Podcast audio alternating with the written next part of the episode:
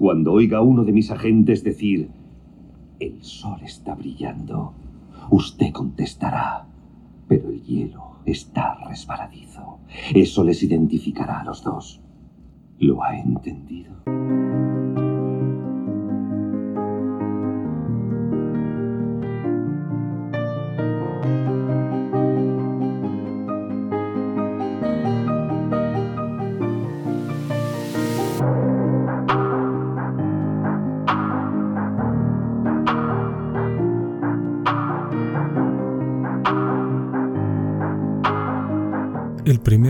Chispazo que sentí respecto a la fotografía posiblemente fue en el año 2002 o 2003, no estoy seguro.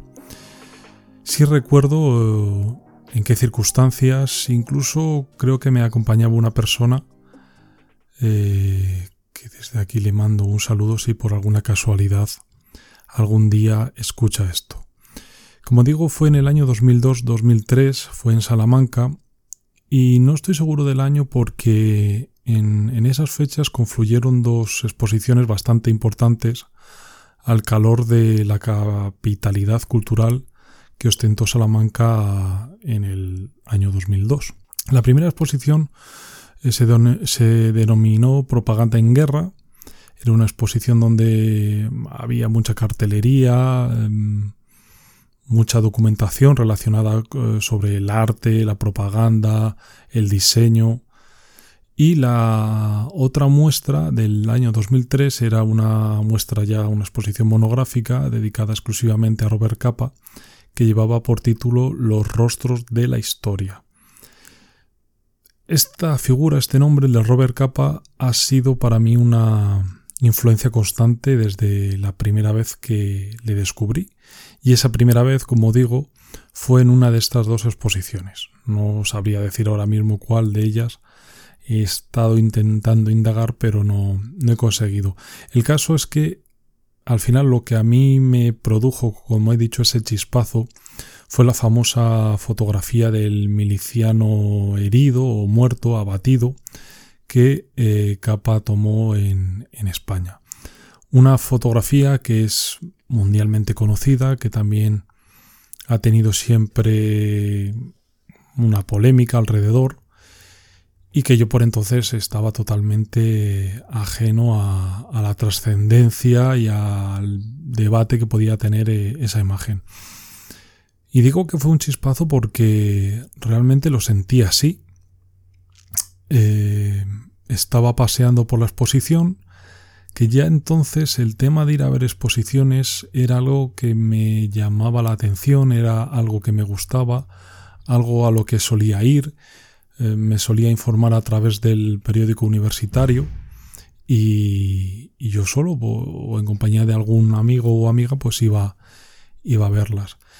Era algo totalmente novedoso y para mí era el ver una exposición era era casi, no, una fiesta, pero, pero era algo novedoso, no, no, dejaba de asombrarme, ¿no? Y es que venía de un mundo en el que jamás eh, había ido a una exposición, había ido a un museo, había ido a una galería, había viajado, es decir, venía de un mundo muy tranquilo, de un mundo de, de un pueblo en el que no tenía prácticamente ninguna referencia cultural más allá de la televisión, en la que había leído pues cuatro libros, cuatro libros digamos más allá de los libros del, del instituto y, y no tenía nada más. Entonces llegar a una ciudad, que aunque fuera pequeña, Salamanca, pero como coincidió por ser ciudad eh, europea de la cultura en el año 2002, pues hubo mm, una grandísima cantidad de eventos y de exposiciones culturales.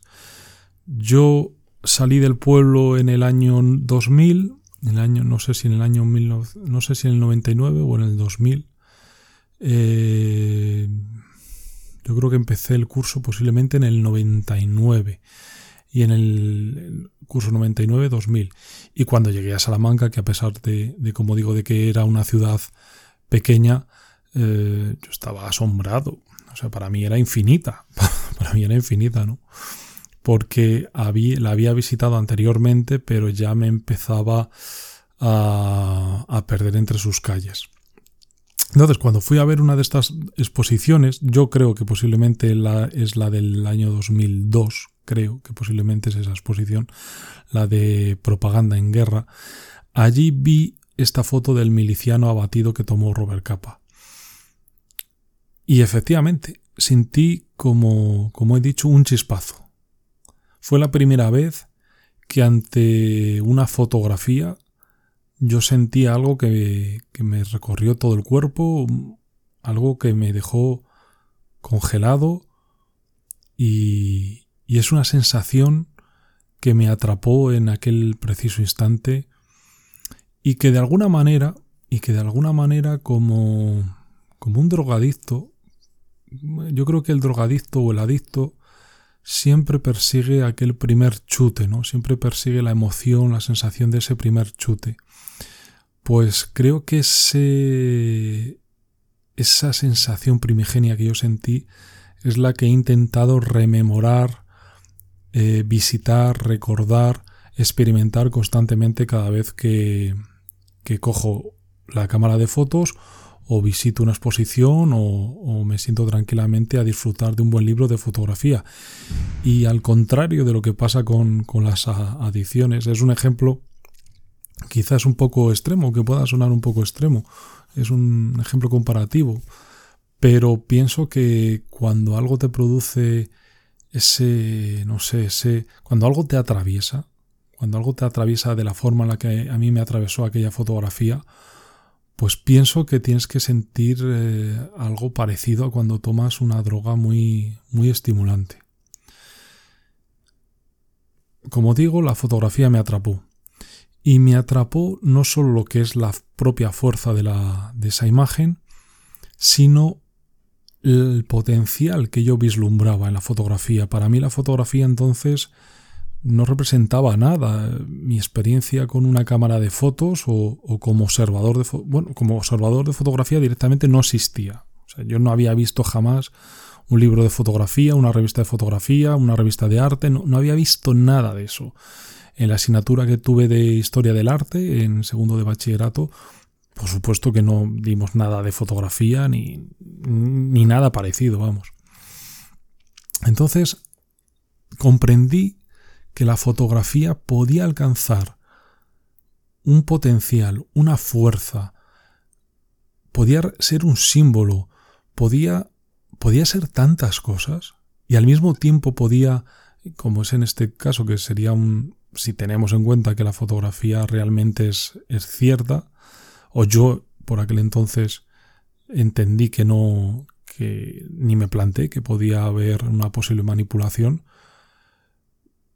comprendí que incluso en un hecho tan terrorífico como la muerte de, una persona podía haber cierta belleza, cierta belleza no en el, hecho de morir, sino en, la composición, en, ese momento exacto en el que se toma la, instantánea. Mm, me voló la cabeza. En una palabra me voló la cabeza.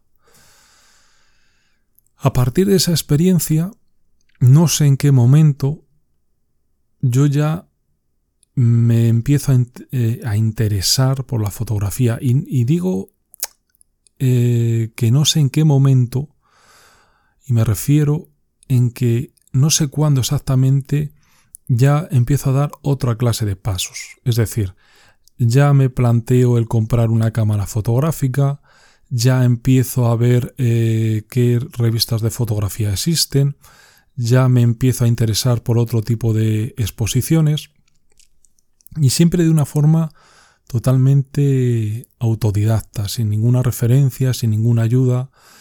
Mm, hay que recordar que por entonces no, bueno, sí existía Internet, pero digamos que, que su uso era muy primario y, y entonces yo las referencias que tenía pues era simplemente ir a la biblioteca, me acuerdo, a la biblioteca de la Casa de las Conchas y allí me cogía libros y los estudiaba, no entendía nada, no, entendía nada, no entendía lo del diafragma, la velocidad, los números, los F8, los F6, los F71, las velocidades, los, los ISOs.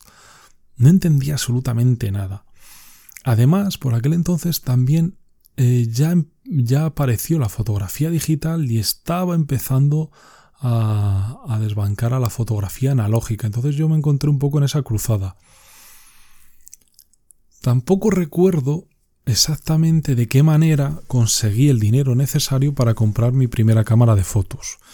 En mi familia solamente había una cámara, que era una cámara que venía de los años 90, que a mí pues, no, me, no me gustaba porque era la típica cámara, digamos, de uso doméstico de 35 milímetros, mmm, que, que, creo que es una buena cámara.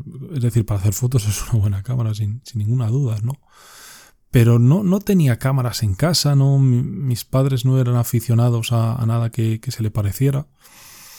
Entonces ya me empiezo a plantear de qué manera consigo una cámara y qué cámara compro y tal. Y compré mi primera cámara a ciegas, que es algo que me ha pasado también el resto de mi, vida, que he comprado cosas sin saber, sin saber, muy bien qué es lo que compraba y, cómo lo, lo iba a utilizar.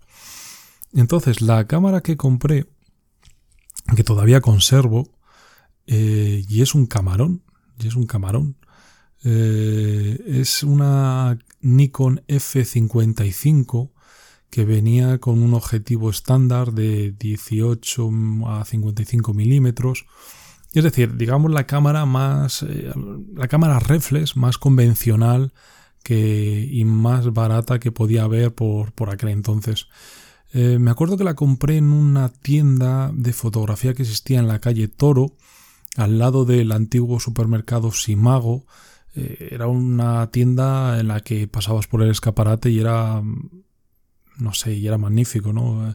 Pararse en ella y ver todo eso lleno de cámaras y de objetivos y de cachivaches que yo no tenía ni idea de, de para qué servían. Pero claro, como me fijaba en los fotógrafos eh, que veía en la televisión o que podía ver en la televisión o en los libros que, que, que estudiaba o que leía en la Casa de las Conchas. Y también me empezaba a fijar, o ya me había fijado, yo creo que eso ya desde que pisé Salamanca siempre me empezó también a llamar la atención, ¿no? Los fotógrafos de prensa de los periódicos locales. En, enseguida me fijaba en ellos cuando íbamos, cuando iba a cualquier evento y aparecía el fotógrafo de, algún periódico, eh, yo siempre la mirada, y es algo que todavía persiste, la mirada se me va a él automáticamente. Me fijo en, en qué está fotografiando, el tipo de cámara, de objetivo que lleva. Eh, yo empezaba a sentir como cierta atracción por, por ese tipo de, profesionales. Entonces, eh, compré mi, mi Nikon F55 en esa tienda y no sé con qué dinero lo compré. Sinceramente no tengo ni idea de dónde saqué el dinero. Recuerdo, recuerdo que me pudo costar de la época, si no recuerdo mal, 50.000 pesetas. 50.000 pesetas. Es que creo que era todavía pesetas, ¿eh? no era euros. Voy a buscar un segundo. Voy a buscar un segundo. ¿Cuándo empezó? Bueno, pues ya lo, ya lo he encontrado. El euro entró en vigor en, en España en el 1 de enero de 2002. Pero yo creo que durante ese año 2002 eh, había confluencia, no sé si había confluencia de pesetas y euros, pero vamos, que todavía pensábamos en, en, pesetas, hacíamos todavía el cambio de, de, cuánto nos costaban las cosas. Entonces yo recuerdo que la foto, que la, esta cámara me costó 50.000 pesetas. Yo ese recuerdo lo, lo mantengo. ¿De dónde saqué ese dinero? No tengo ni idea. No tengo ni idea.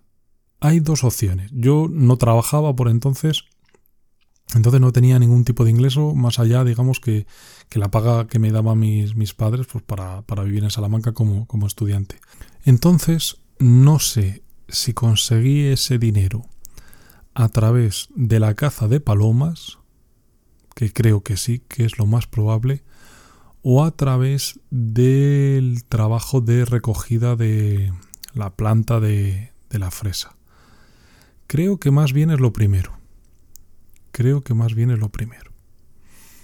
Bueno, el caso es que finalmente eh, conseguí el dinero, era un pastizal, era un pastizal, para mí aquella cantidad era muchísimo dinero, pero estaba convencido de, de comprar la cámara porque creía que la cámara me iba a empezar a convertir en fotógrafo, lo cual es un error. Finalmente fui a la tienda, compré la cámara sin tener ni idea de nada, sin tener ni idea de nada. Yo creo que además el dependiente pues tampoco me explicó mucho. Entonces, yo lo que sí tenía claro es que esa cámara ya se parecía a, un poco a lo que yo veía en la calle y a lo que veía en los libros y a lo que veía en, en esos profesionales del, del reporterismo de, los medios de comunicación locales. ¿no? Yo ya veía que la cámara ya tenía una, forma y que ya tenía un objetivo. Bueno, yo de hecho pensaba que el objetivo ese era como un teleobjetivo, que con eso, eh, bueno, iba a ver, iba a ver a kilómetros de distancia, ¿no? Eh, empiezo a hacer los primeros carretes, carretes en color. ¿Y qué, qué es lo que fotografío? Pues lo recuerdo, recuerdo que eh, me podía el, ansia de salir a la calle, ¿no? quería salir a la calle y empezar a, a, fotografiar. Y una de las cosas que más me llamaba la atención eran los grafitis. Los grafitis que hasta entonces tampoco era algo que yo había conocido porque en el pueblo de donde yo venía no, no, no, existían, no existían los grafitis, no habíamos visto un grafiti eh, real jamás, solo a través de la televisión. Entonces me acuerdo que gracias a la cámara ya tenía una excusa para explorar otras zonas de la ciudad de Salamanca y siempre me llamaba muchísimo la atención los grafitis, ¿no? Y es normal, ¿por qué? Porque claro, son muy coloridos, son dibujos muy bonitos, son muy atractivos, entonces pues yo empezaba a hacer trabajos de, de los grafitis y un poco como meterme en otro tipo de barrios. Esa sensación de, de por la mañana o por la tarde, mm, coger la cámara y tener como una especie de propósito es algo que también me ha acompañado el resto de mi vida y es una sensación que me encanta.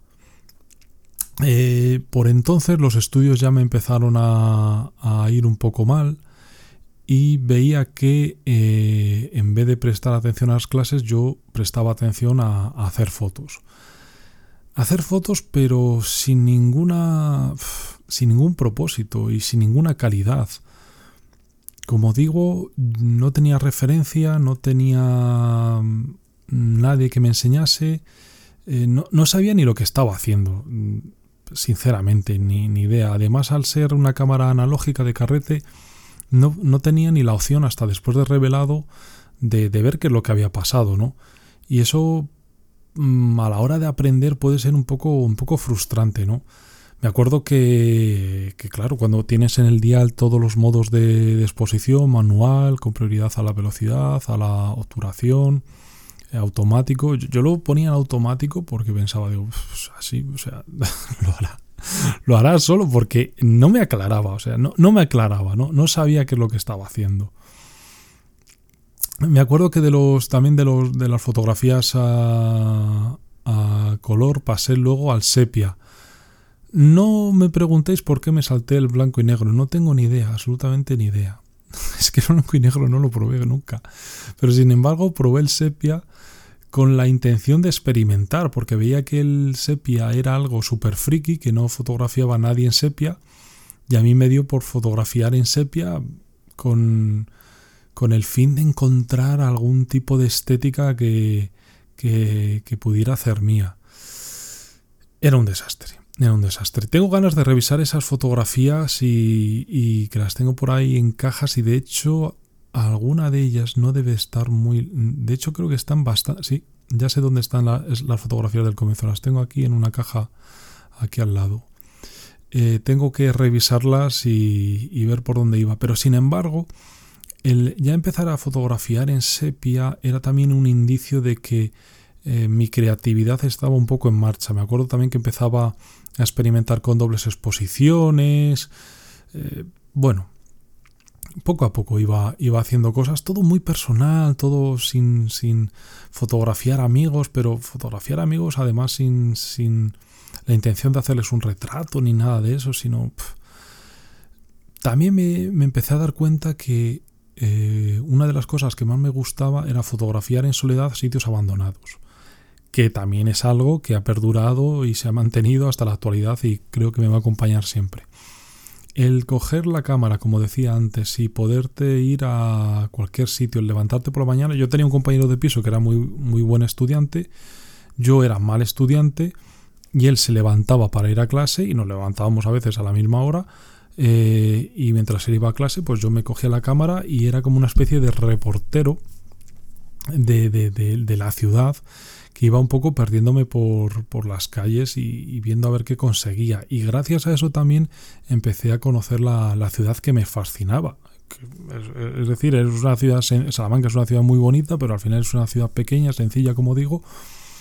Pero ya empezaba a ver en, en sitios abandonados, en lugares un poco eh, cochambrosos, en, determinados, no sé, determinados lugares empezaba a, a vislumbrar, a averiguar, a descubrir un tipo de estética que encajaba con mi imaginación, ¿no? Me imaginaba que, esa que unos árboles, por ejemplo, secos, pues podían ser el escenario de, de alguna historia que yo podía inventarme, ¿no?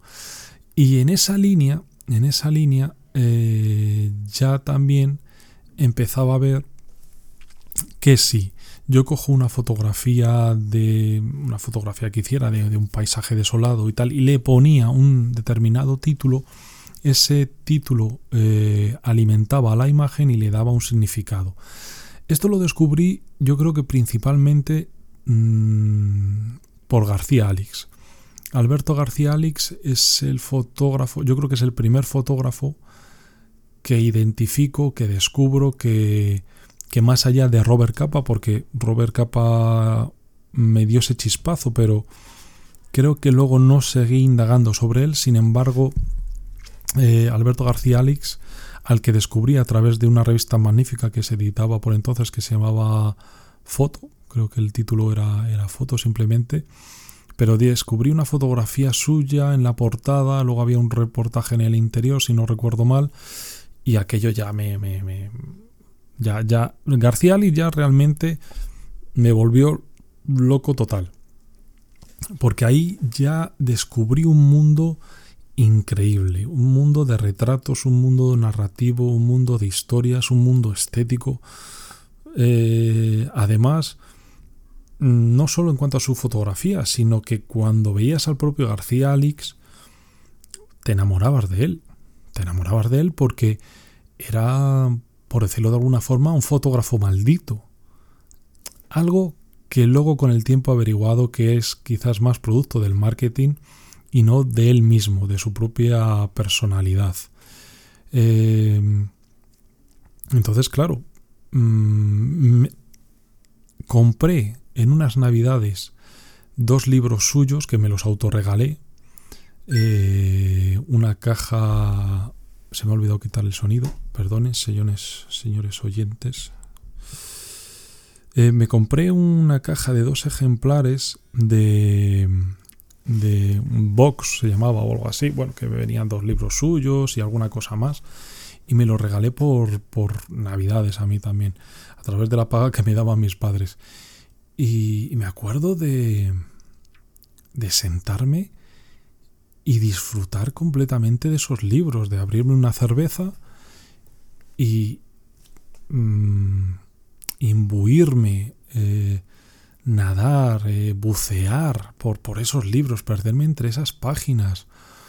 Realmente eh, también descubrí en ese momento que un libro de fotografía podía ser un auténtico viaje, que, que un libro de fotografía en sí podía ser una obra de arte.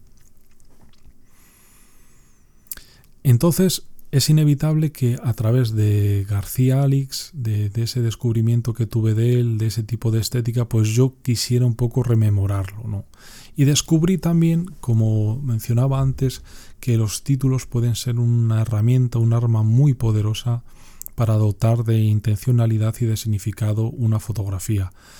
Hay una fotografía que para mí eh, estuvo durante muchísimos años envuelta en misterio y que realmente me pues me dejó noqueado que es una fotografía como de un patio interior de, un grupo de edificios y es una fotografía nocturna que se llama Lo que dura un beso. Y esa fotografía para mí estuvo siempre envuelta en misterio porque sabía que, que ahí tenía que ahí había una poética, había, había algo, pero que no acababa yo de, de, conectar el título con la imagen. Años después, muchos años después, no sé dónde, no sé cómo, eh, descubrí que, que García Alex estaba con una pareja suya, se dieron un beso en un balcón o en una ventana y en ese preciso instante fue cuando eh, él apretó el disparador de la cámara. Y ese acto tan sencillo, digamos, ese concepto tan simple, a mí me pareció magnífico, me pareció súper ingenioso, me pareció muy bonito, me pareció muy sincero. Y también me daba, me daba una pista importante de la fuerza que podía llegar a tener la, fotografía. La cuestión de que eligiera la fotografía y no eligiera em, otro medio de expresión como escribir, que también escribía, luego empecé a escribir en el periódico universitario, eh, también estuve colaborando con un par de radios locales, eh, o por ejemplo pintar, o pintar, iba a decir también esculpir, o bueno, cualquier otro medio de expresión, fue porque mm, ya desde pequeño yo tuve la conciencia de que las manualidades no se me daban muy bien. Las cosas como son. El dibujo, eh, el moldear, Mm, me aburría. Me aburría, veía que no se me daba bien, que no era muy muy cuidadoso, que no prestaba mucha atención, me temblaba el pulso, vamos, de estas cosas que desde pequeño ya ves que, que ni te atraen ni se te da muy bien y que no, que no, que no te ves identificadas con ellas. Sin embargo, la fotografía para mí, que, que esto va a sonar un poco, posiblemente un poco tonto, ¿no?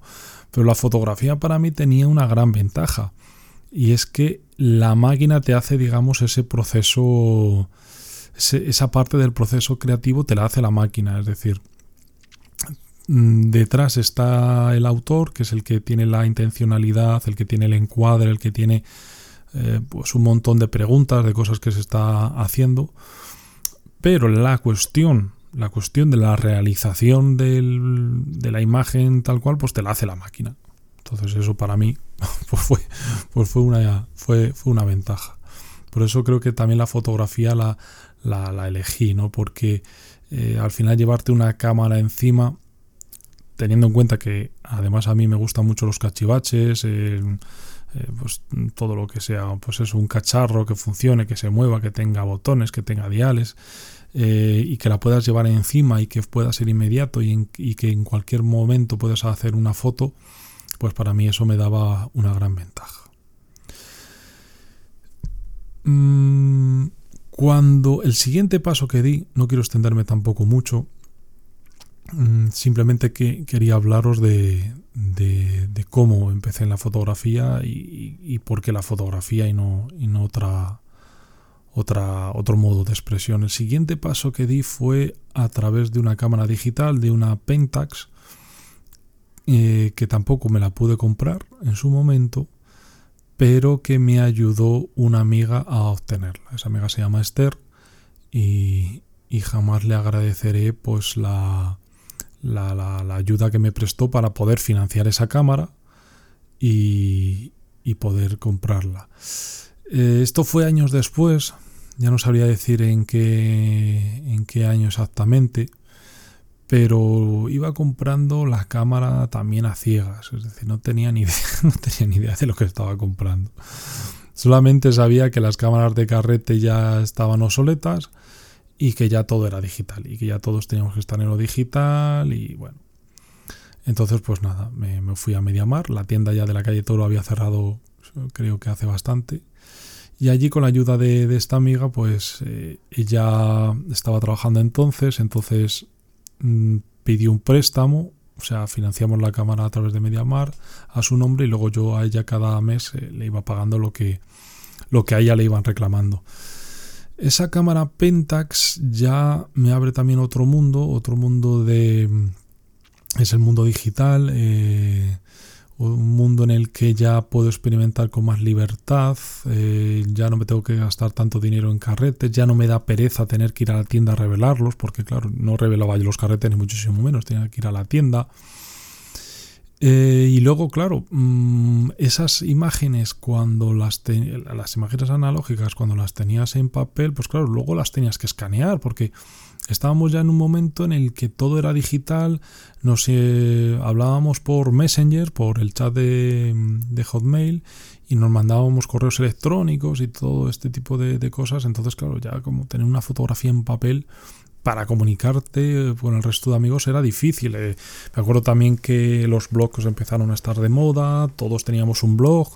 Eh, yo tenía el mío donde colgaba mis fotos, entonces claro, ya tenía que ser todo digital, ¿no? Entonces con esa cámara, con esa Pentax, que también la conservo, ahora no sé, el, me acuerdo el modelo que era, eh, haciendo lo mismo. Seguía haciendo lo mismo, pero ahí ya vi que avanzaba un poco más, que avanzaba un poco más. Eh, ¿Por qué? Porque claro, al poder tirar más fotografías, al, ya empecé a hacer cosas en blanco y negro, comprobé que el blanco y negro encajaba muy bien conmigo, que me gustaba mucho, que, potenciaba una, una, fotografía. Y aquí voy a decir una cosa que parece una tontería, pero que también creo que es verdad y que una amiga me la dijo. Eh, es que una foto en blanco y negro, por el hecho de ser en blanco y negro, ya mejora. y es verdad, a veces, ocurre. A veces ocurre que una fotografía que no tiene nada, pero está en blanco y negro y parece que tiene algo distinto, ¿no? Em, Además me gusta fotografiar en blanco y negro. Eh, en la actualidad todo, prácticamente todo lo que hago es en blanco y negro, por una cuestión también conceptual, porque el blanco y negro es un lenguaje exclusivo de la fotografía y del cine también. Es decir, mm, yo siempre me he preguntado que si se hubiera inventado el color directamente, en vez de en blanco y negro, pues a lo mejor no tendríamos la suerte de tener el blanco y negro si cuando se hacen las primeras eh, pruebas de fotografía, los primeros experimentos, eh, resulta por alguna cuestión, no sé, del azar o por alguna circunstancia, que, obtiene directamente el color, es que mm, creo que nadie se hubiera planteado el, el, hacer cosas en blanco y negro, ¿no? Entonces creo que tener blanco y negro es una suerte y es un lenguaje propio y exclusivo de la fotografía y el cine y por lo tanto me gusta, me gusta utilizarlo prácticamente en todo. También es cierto que hay determinadas fotografías que casi te exigen obligatoriamente que sean en color. También es cierto. Pero yo pienso, digamos, como se suele decir, yo pienso o veo o vislumbro en el blanco y negro. Y lo que me gusta es el blanco y negro. Me gusta para hacer, luego para ver puede ser cualquier cosa. Entonces, esta, cámara Pentas ya me permite eh, adentrarme en el mundo de. en el mundo del blanco y negro. Ya al ser digital empiezo a hacer fotografías un poco escondidas a transeúntes, cosas así y tal. Pero eh, me doy cuenta de que, de que, tengo un problema que es la timidez y el, el no saber qué es lo que estoy haciendo, ni qué hago, ni nada ese problema persiste, va a persistir siempre. Y es que, claro, me di cuenta, bueno, ya era algo que sabía desde siempre, ¿no? Pero me di cuenta de que fotografiar, digamos, a, a tientas es difícil y, frustrante. Cuando realmente tienes una intencionalidad en la, en la fotografía, ¿no? Me acuerdo que años después eh, en una visita a Barcelona con una cámara, no sé con qué cámara era, no me acuerdo. Es que también hablo mucho de cámaras porque para mí las cámaras son importantes, no porque la cámara defina tu trabajo, que a veces sí es así, pero porque las tengo a todas mucho cariño y, me gusta conservarlas y tenerlas y toquetearlas, etc. Pero me acuerdo que en, que en un viaje a Barcelona, mmm, iba como un poco a hacer ese tipo de fotografía callejera, ¿no? Que vas buscando en una ciudad tan, tan, tan diferente, tan diversa, con esa arquitectura, esos callejones, esa...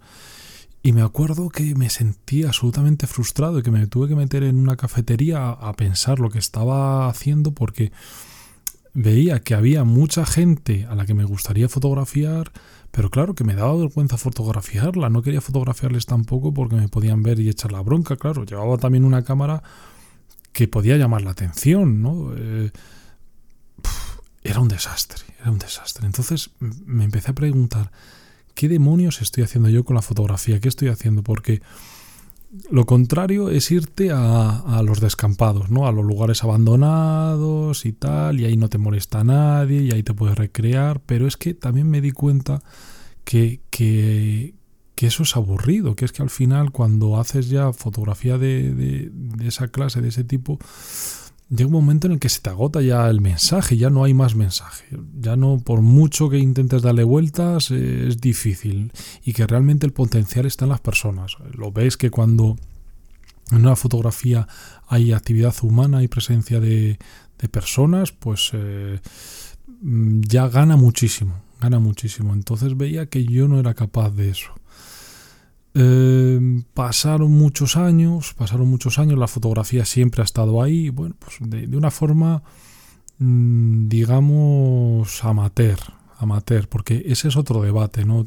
Yo quería ser como profesional o pseudo profesional y a mí me jorobaba cuando me decían que la fotografía era como un hobby, ¿no? Incluso me sentía como ofendido.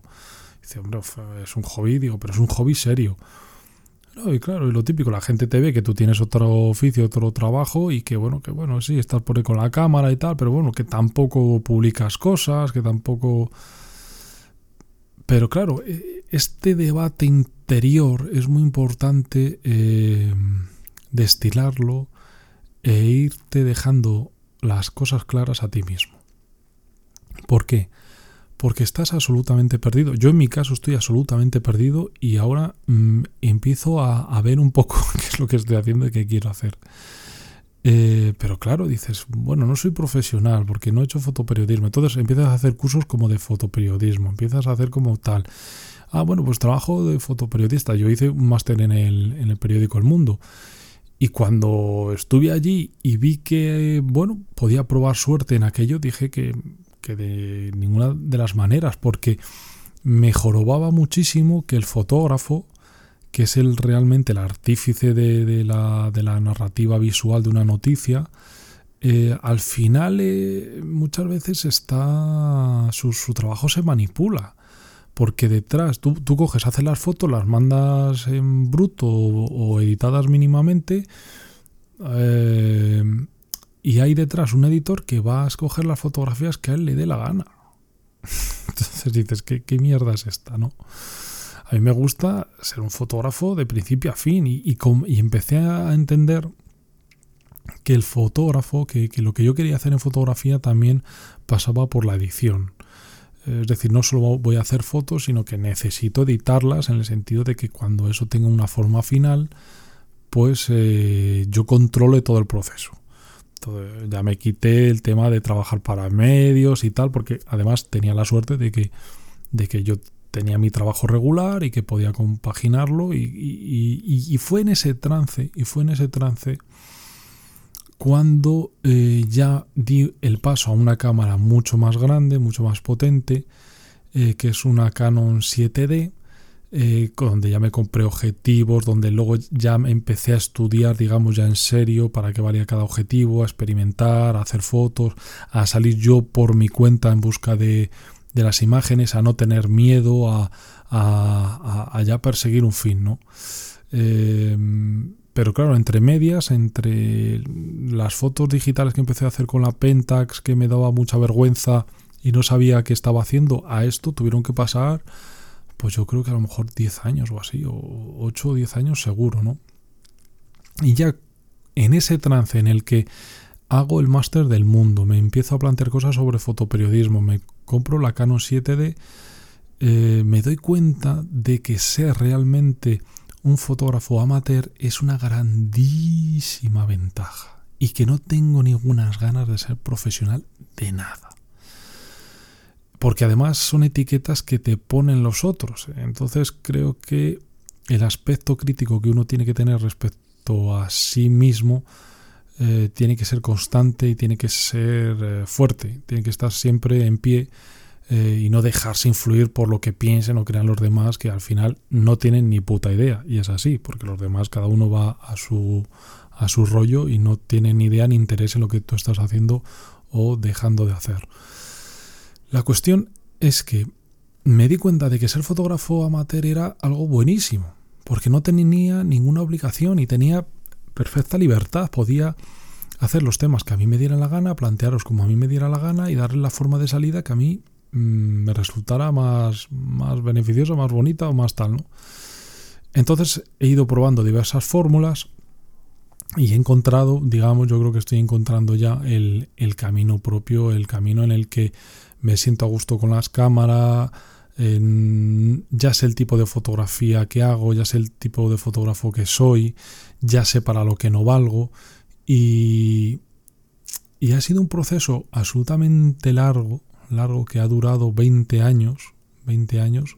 En esos 20 años nunca he dejado de hacer fotos y lo importante ha sido el camino y está siendo y va a seguir siendo siempre, siempre es el camino, siempre. Lo importante siempre es el camino. Es vía finis. Eh, que, como decían los, los antiguos. Eh, ¿Por qué? Porque en el camino es donde tú te vas a hallar las respuestas, te vas a hallar las preguntas, te vas a poner a prueba a ti mismo.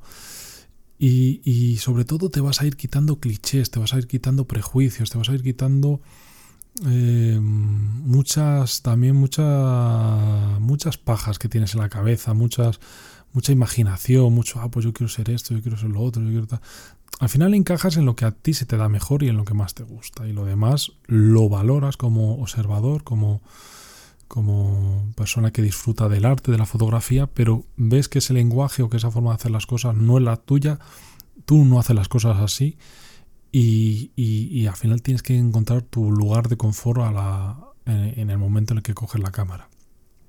Cuando ya eh, me mm, tengo claro que no tengo ninguna ganas de seguir formándome en fotoperiodismo, digamos a nivel profesional, pero sí como un interés, eh, pues, eh, pues eso, personal, como un interés como fotógrafo.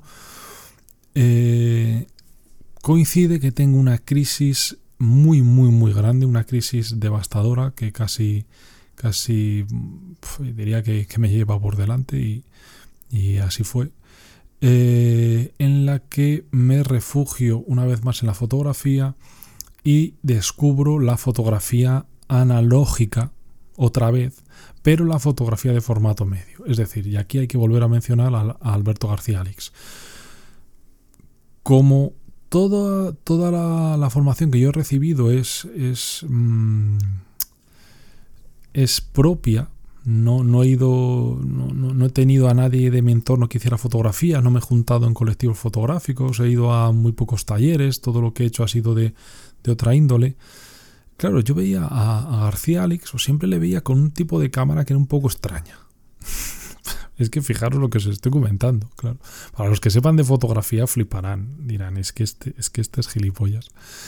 Eh, yo veía a, García Alex con una, con una cámara que siempre me llamaba la atención, pero que era muy extraña. Digo, ¿qué es esto? Digo, esta cámara, yo sabía que era una Hasselblad porque en todas las entrevistas él dice que dispara con una Hasselblad y tal y tal y tal.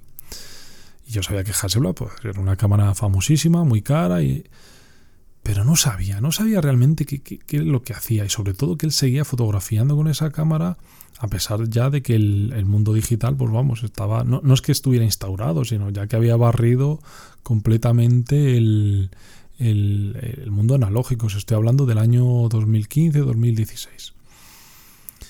Entonces empiezo a investigar en ese momento de crisis, en un momento en el que me paso gran parte de las noches en vela, en las que estoy muy cansado, en las que, en las que estoy totalmente depresivo. Eh, eso luego se fue acentuando con el paso del tiempo.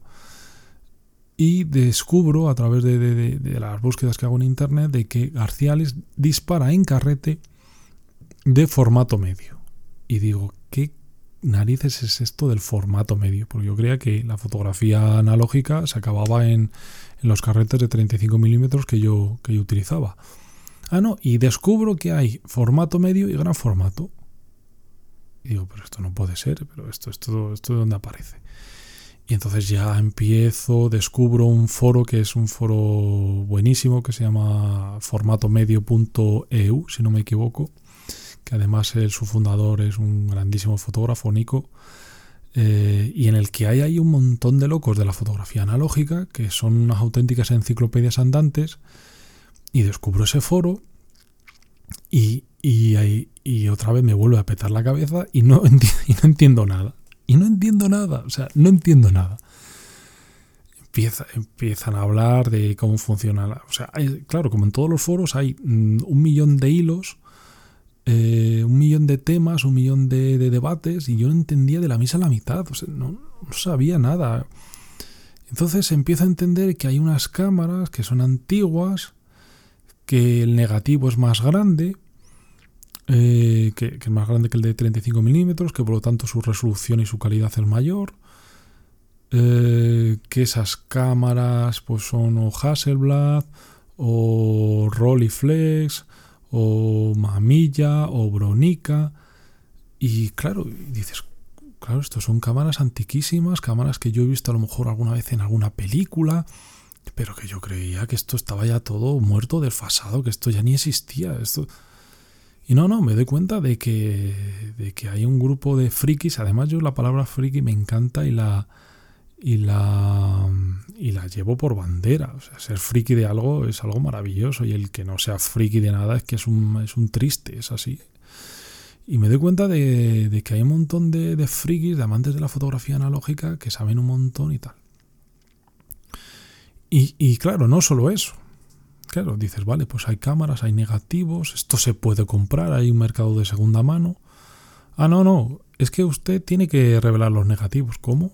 Perdóneme, ¿cómo que tengo que revelar los negativos? Y yo los negativos cuando los llevaba, cuando tiraba negativos, los llevaba a una tienda, me los revelaban. No, bueno, sí, los puedes llevar a una tienda, pero vamos, que los puedes revelar en casa sin problema, que es muy, que es muy fácil que... ¿Revelar negativos?